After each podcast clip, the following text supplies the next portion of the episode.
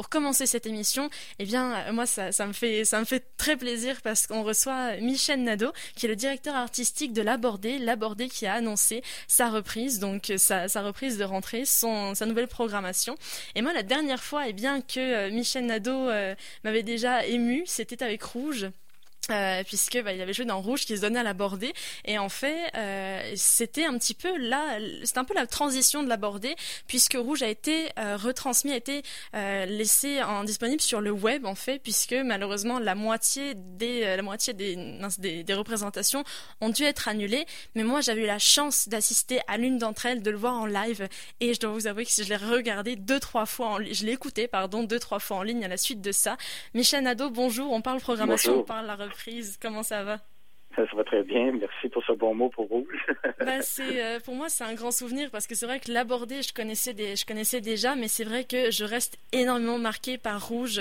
Euh, c'était, c'était pour moi exceptionnel. Puis je vous avais découvert là-dedans et c'est, Mhm. ça fait que quand, euh, quand, dès le moment où on m'a annoncé la programmation, on m'a dit l'entrevue se déroulera avec notre directeur artistique, Michel Nadeau, j'ai fait, je connais ce nom, Seigneur, je- j'ai, j'ai déjà hâte.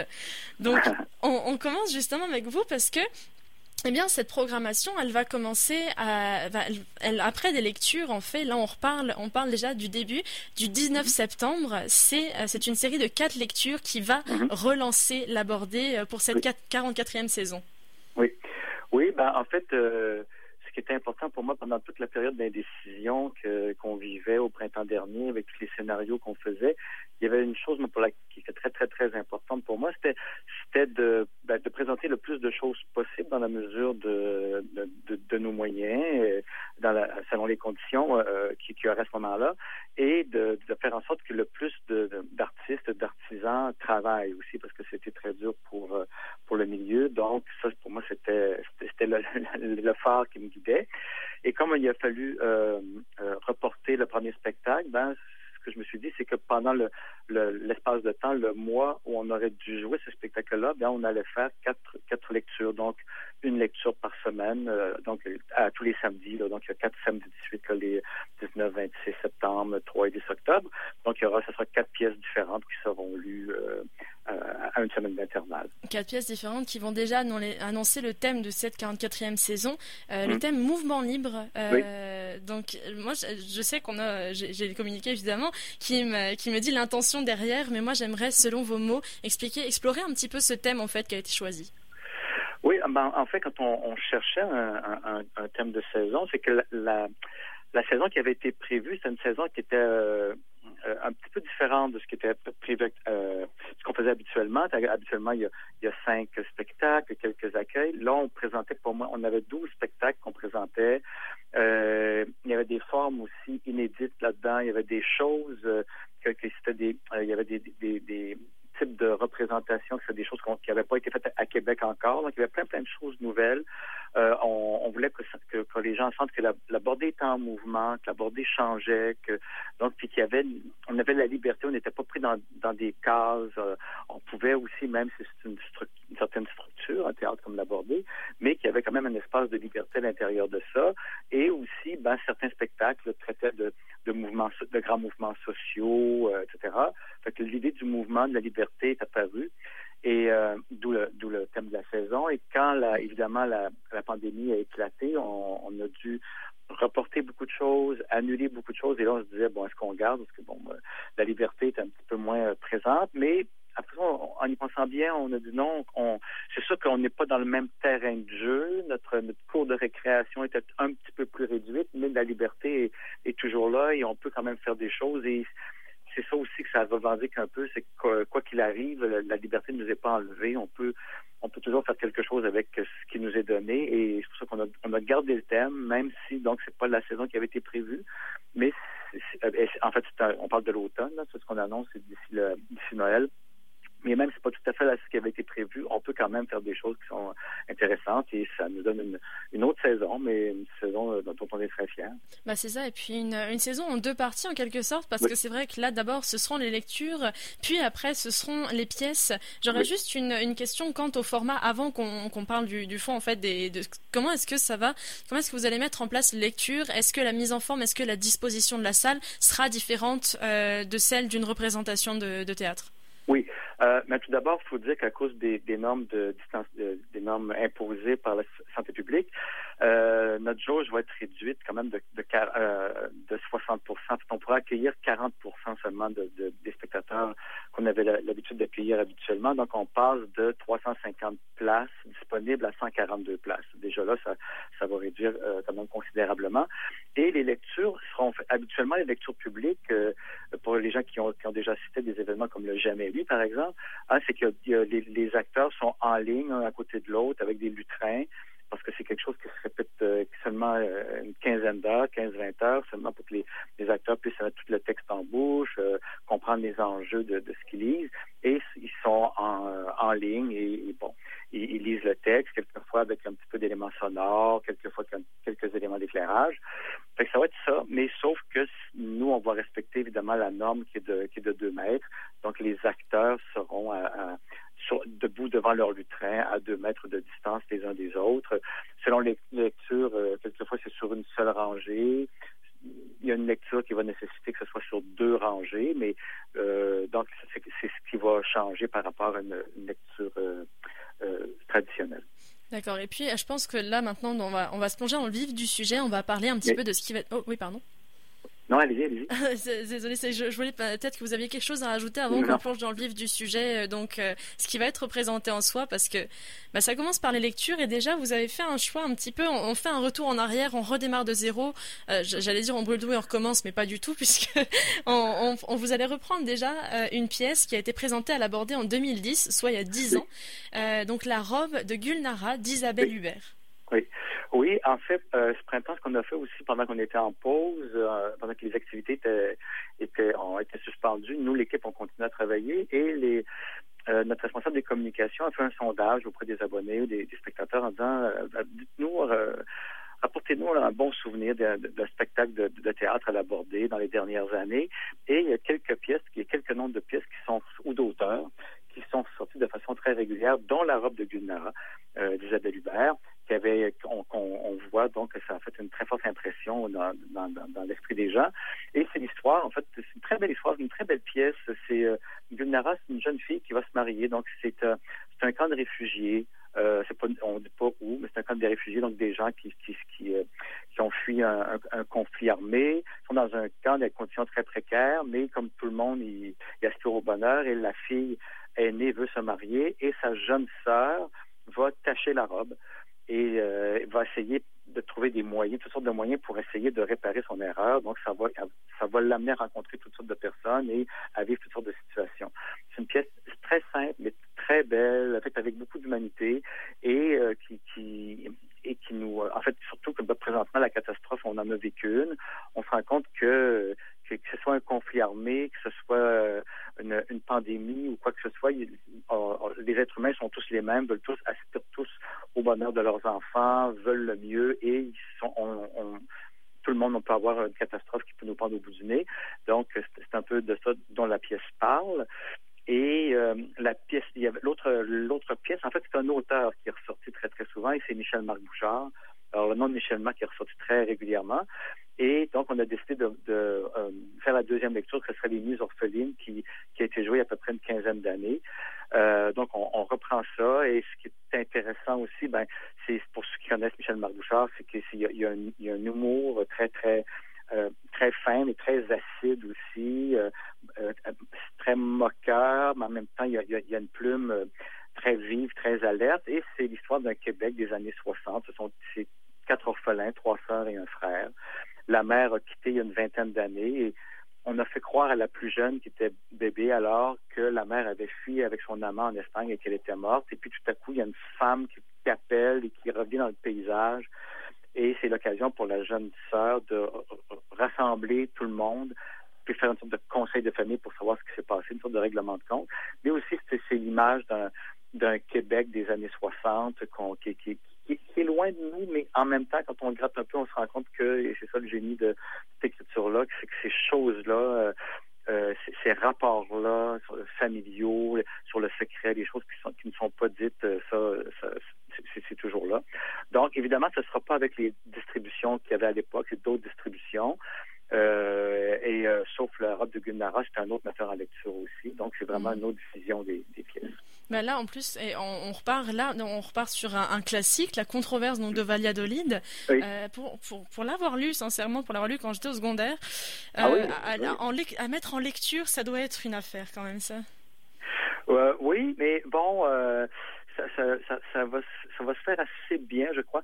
Et euh, moi aussi, cette pièce-là, je l'ai découverte il y a à peu près, je sais pas, une dizaine d'années.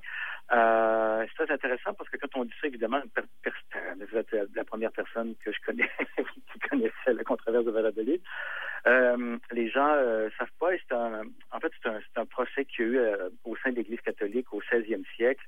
Euh, en Espagne, donc Valladolid, c'est en Espagne, au sujet, et la question c'était est-ce que les Indiens du Nouveau Monde, parce que c'était l'époque où l'Europe venait coloniser le Nouveau Monde, est-ce que les Indiens du Nouveau Monde sont des humains comme nous, les Européens? Et donc, c'était un procès très, très important, et la décision que le pape a prise à la suite de ce procès-là a une incidence sur tous les peuples autochtones à travers la planète euh, jusqu'à aujourd'hui. Donc, je trouve, ça intéressant de, de, de, mettre ça à l'affiche, que, les, quelques, quelques centaines de personnes puissent au moins, euh, quelques dizaines de personnes puissent au moins euh, prendre conscience de ça et connaître cette pièce-là. Puis, euh, ouais, mais c'est comme c'est un procès aussi, ça veut dire que l'auteur a fait un roman, a écrit un roman et après il a adapté le roman en pièce de théâtre. Donc, euh, ça, ça, se fait quand même assez bien, comme c'est aussi un, procès avec donc la couronne et l'accusation, si on veut, on suit ça. Il y a une sorte de suspense là-dedans sur le développement de la, pensée de l'époque et les, conclusions qui, qui, vont tirer la suite de ce de ce procès-là. Donc, c'est extrêmement passionnant.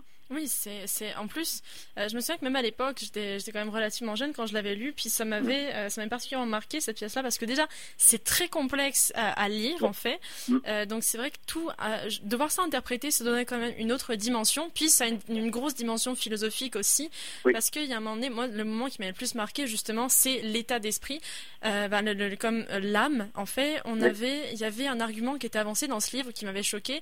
C'est la première fois que j'entendais parler de, bah, justement, au moment de l'esclavage l'esclavagisme, euh, comparer un esclave en fait à un animal et dire mais euh, est-ce qu'on doit apporter les mêmes considérations à un être humain qui n'a pas conscience de lui-même qu'à un animal?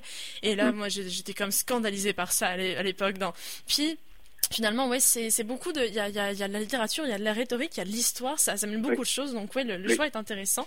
Et après, on repart sur, dans un tout autre contexte, de euh, la comédie poétique. Et là, comédie poétique, c'est c'est vrai que le, terme m'enchante. Euh, donc là, de signer Lise Vaillancourt qui s'intitule La Corneille. Oui, euh, La Corneille, c'est une pièce à trois personnages, donc euh, beaucoup plus intimiste que La Controverse de Valladolid, qui est plus épique.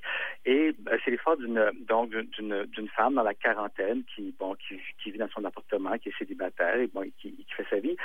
Et à la suite du décès de son père, il y a sa mère qui arrive dans l'appartement avec sa valise pour s'installer. Et donc on comprend que on comprend rapidement que les rapports entre la mère et la fille n'ont jamais été très, très difficiles, mais là, comme la mère débarque, bon, elles, devront essayer de s'entendre. Et au, même moment où la mère arrive dans, l'immeuble, il y a une corneille qui entre dans l'immeuble et qui, qui là tout le temps de la pièce. La, corneille, on n'arrive pas à la... On se demande qu'est-ce qu'elle fait là. On n'arrive pas à, la faire sortir, à l'attraper. Et la mère a aussi une drôle d'habitude, c'est qu'à tout bout de champ, elle disparaît. C'est-à-dire que sa fille lui parle, elle sonne d'abord, la mère est plus là. Où est-ce qu'elle est rendue, elle la trouve pas. Ou elle, elle, réapparaît ailleurs dans une autre pièce. Donc, il y a une sorte de climat un petit peu étrange. Puis à la fin, bon, euh, les Vaillancourt résout ça et on comprend euh, qu'est-ce qui s'est passé. Donc, d'où l'aspect un peu poétique, onirique de la pièce. Et ce qui est intéressant, c'est pas seulement, c'est pas une pièce de règlement de compte, c'est une pièce en fait de deux femmes, donc la mère et la fille, qui ont des des jugements euh, extrêmement différents par rapport euh, à la façon avec laquelle elles vont mener leur vie. Et pour Lise Vaillancourt, cette pièce-là, c'était en fait, elle, rendait un hommage, elle voulait rendre un hommage à toute la génération de femmes de l'âge de sa mère, à elle, se sont définies, ces femmes-là, comme étant des mères de famille. C'était leur définition, c'était à travers la maternité, à travers les enfants, alors que leurs filles, donc les femmes de la génération Lise Vaillancourt des années 60, 70, 80, elles ont beaucoup travaillé pour se définir autrement que euh, euh, par rapport à la famille, quelquefois même en opposition dans certains cas. Et c'est donc cette l'affection que c'est l'amour que ces deux femmes-là ont l'une pour l'autre en étant totalement en opposition sur leur vision fondamentale de, de la vie et de ce que c'est que de se définir comme femme. et donc il y, a à la fois une réflexion intelligente, sensible et la, y a, y a quelque chose, et c'est né de façon très comique aussi, donc ce qui fait que la, la pièce passe très bien. C'est pas lourd, c'est pas. On, sent que on sent toute l'affection de Lise Vaillancourt finalement pour les femmes de la génération de sa mère à travers cette pièce-là. Effectivement, tant que la tant que la corneille ne se met pas à, dire à répétition Nevermore, je, me, je pense qu'on qu'on peut être tranquille là-dessus. C'est, je trouve en tout cas pour ces lectures, c'est euh, c'est comme un petit peu le. Je ne sais pas si on peut dire que c'est le calme avant la tempête, mais c'est vrai que c'est une manière d'arriver, de montrer tout en douceur une belle diversité dans les sujets. Quand même, là, on, on, passe vraiment sur sur tous les genres, tous les types, sur pas le même type d'ambiance non plus. Et ensuite, eh bien, eh bien, on sort des lectures pour partir sur les spectacles. Ça y est. Oui. Oui, oui. Puis en fait, les lectures, ça va nous permettre, nous comme organisation, comme c'est seulement 140 euh, personnes par soir, une fois par semaine, ça nous, va nous permettre aussi de bien euh, huiler la machine par rapport à comment on, comment on accueille le public, comment comment gérer avec bon les, masques, les, les, stations de, de, de, lavage de mains, les toilettes, les ci, les ça. Donc, pour nous, ça va nous permettre aussi d'être une sorte de répétition générale avant qu'on arrive au, aux, productions comme telles où l'on joue 20 représentations de suite, etc., etc. Donc, il y avait aussi cet aspect-là là-dedans. Et oui, donc, à partir du 27 octobre, on était content parce que la pièce qu'on va présenter, qui est le gars de Québec de Michel Tremblay, mm-hmm. euh, c'était ce qui était prévu au départ, donc avant avant la pandémie. Et c'est une pièce avec euh, 11 comédiens, donc il y avait une, gageure là de, de un défi de capable de faire ça euh, avec les, mesures de, santé publique, les normes de sécurité. Et évidemment, euh, comme ça emploie donc 11 comédiens, mais en plus, il y, a, les régisseurs, les techniciens, voilà, c'est en tout une vingtaine de personnes qui étaient touchées par ça. Donc, on a travaillé fort pour essayer de maintenir cette production-là. Ce qui fait qu'avec toute l'équipe, moi, d'une part, je me suis dit, est-ce qu'on je, peux faire une mise en scène avec des acteurs à deux mètres de distance, etc. Euh, euh, donc, euh, avec une distribution aussi importante, comment on fait, comment on fait dans les, dans, en coulisses, comment on fait dans les loges, comment on va gérer les acteurs, comment on va les maquillages, les coiffures, les costumes. une fois qu'on a tout analysé ça sur papier, on s'est dit oui, ça fonctionne, ça va être compliqué, mais ça se fait. Donc là, bon, on a annoncé la et j'étais content parce que c'était une façon aussi de, de on, a balayé plein de choses, mais j'étais content au moins que certaines certaines décisions qu'on avait prises qu'on a pu maintenir et, continuer à faire travailler les gens euh, malgré tout ce qui arrive. Et puis surtout, vous vous adaptez à tout le monde, puisque, euh, je précise, le de Québec donc, va être aussi disponible en captation numérique pour deux raisons. C'est que euh, ben, pour les personnes qui n'auront pas le temps de se procurer des billets, parce qu'on s'attend déjà à l'aborder rapidement complète de base, alors en plus, là, avec l'effectif réduit de moitié, c'est plus compliqué. Et aussi ben, pour les personnes, parce que on, on, le rappelle, des fois, c'est pas un choix. Des fois, on a juste comme un peu peur de se retrouver dans les salles de spectacle, fait que c'est disponible pour ces personnes aussi. Euh, et euh, également, et eh bien peut-être que là, on va, euh, on va partir vers ce que vous vous accueillez, vous accueillez le théâtre de la Manufacture et Ex Libris. Oui. La Manufacture, c'est une compagnie, c'est un, partenaire, finalement, c'est une compagnie qui vient assez régulièrement, tous les deux ans à peu près. Ils, tournent à travers le Québec et ils font un, arrêt à l'aborder. C'est quelque chose qui est établi depuis quelques années. C'est un théâtre aussi qui a une dramaturgie qui, est assez semblable, qui est parente avec, avec ce qu'on fait. Ils devaient venir chez nous pendant deux semaines, ils devaient tourner aussi encore, mais là, évidemment, ils ont, tout annulé. Mais ils tenaient à venir à Québec, euh, justement à cause du lien qu'on a. Donc, ils vont faire une lecture un soir, le mardi 1er décembre. Et ça va être la lecture de la dernière pièce de Jean-Marc Dalpé qui s'appelle La Queens, été donc euh, à, la manufacture il y a deux ans, je crois. Et, euh, donc, c'est l'histoire, c'est Jean-Marc Dalpé, donc c'est le nord de l'Ontario. C'est toujours cette, région-là qui est son, qui terreau pour l'écriture.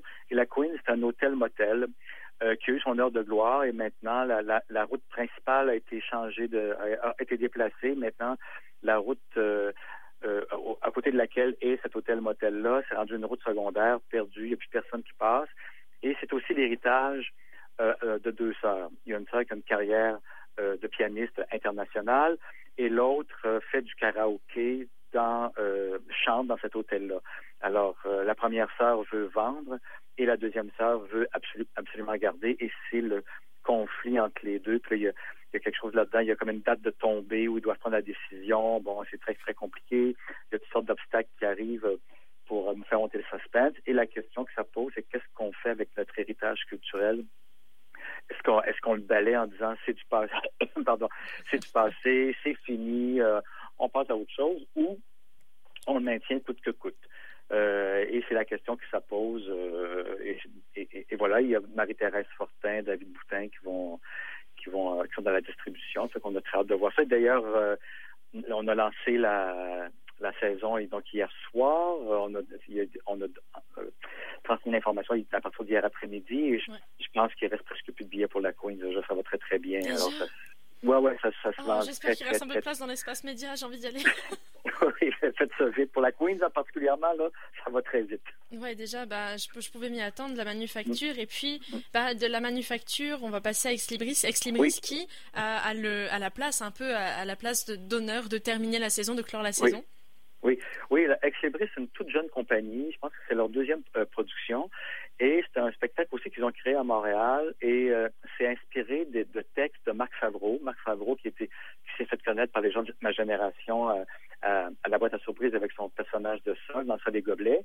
Et dans les années 70-80, Favreau utilisait ça, il faisait des monologues qui avaient toujours des points de vue, sur, un peu comme Yvon Deschamps, sur la société.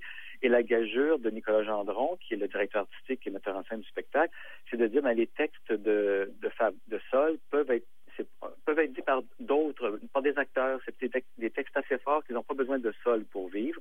Donc, c'est un montage de plusieurs textes sur des thématiques particulières et euh, contemporaine et euh, il a demandé aussi à des auteurs comme Anne-Marie Olivier de euh, d'écrire des textes dans l'esprit de Marc Favreau.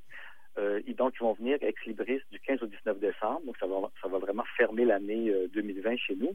Et il tenait beaucoup à le faire, le spectacle, malgré toutes les contraintes, parce que le 17 décembre, donc dans le moment où ils, au moment où ils vont jouer, le 17 décembre, ce sera le 15e anniversaire du décès de Favreau. Donc, ils voulaient vraiment, ils tenaient à être sur scène et à faire ce spectacle-là au moment où on commémorait euh, la mémoire de ce, de, de, ce grand euh, personnage euh, de la vie culturelle québécoise.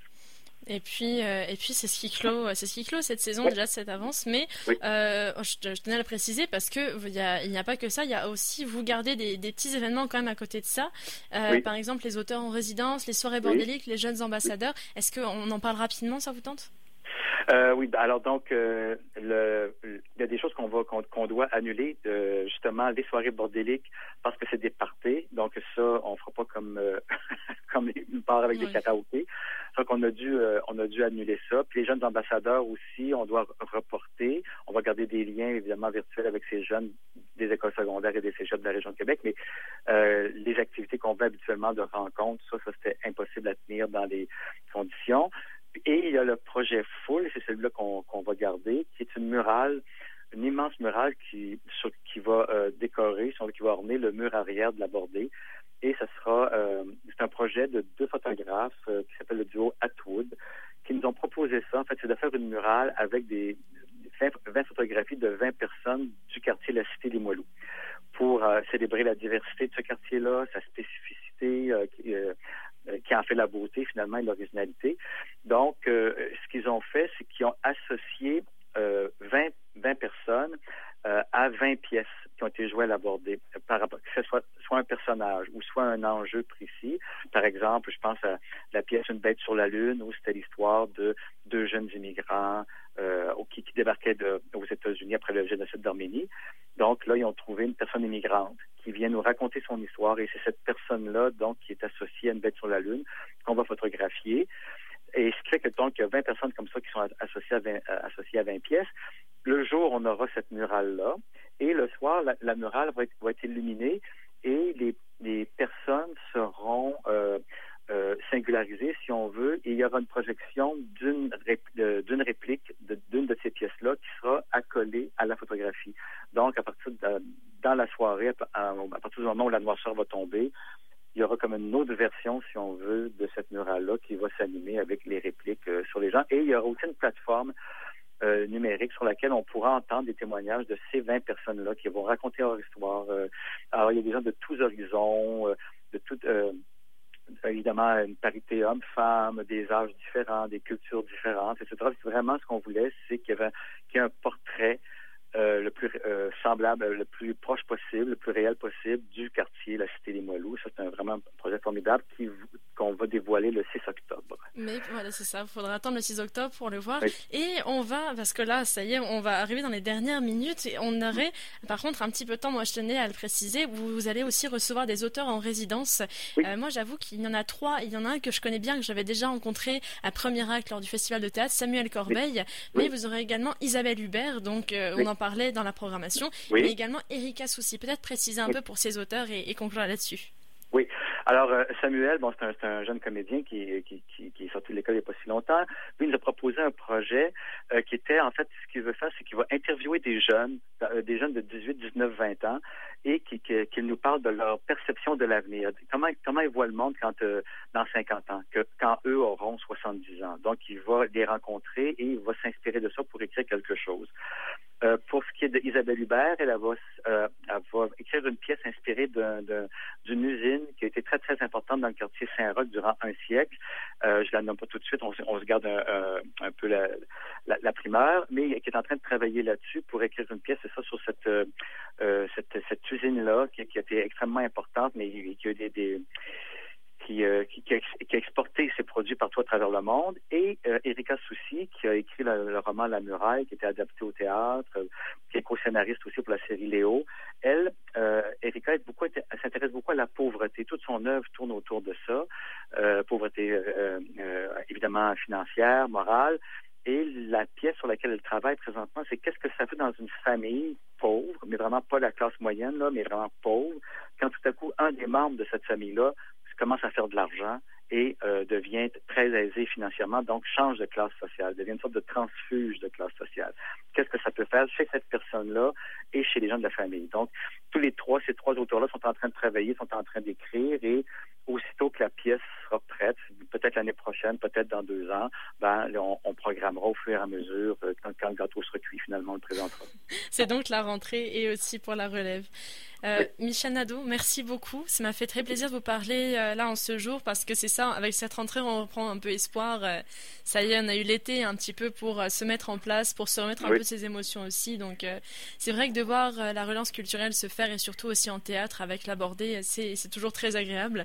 Et surtout que bah, vous, vous étiez un des plus concernés puisque là, bah, Rouge, ça s'était terminé. En fait, ça s'était un peu terminé avec vous en quelque sorte et puis ça reprend là, ça reprend avec vous aussi au niveau des pièces.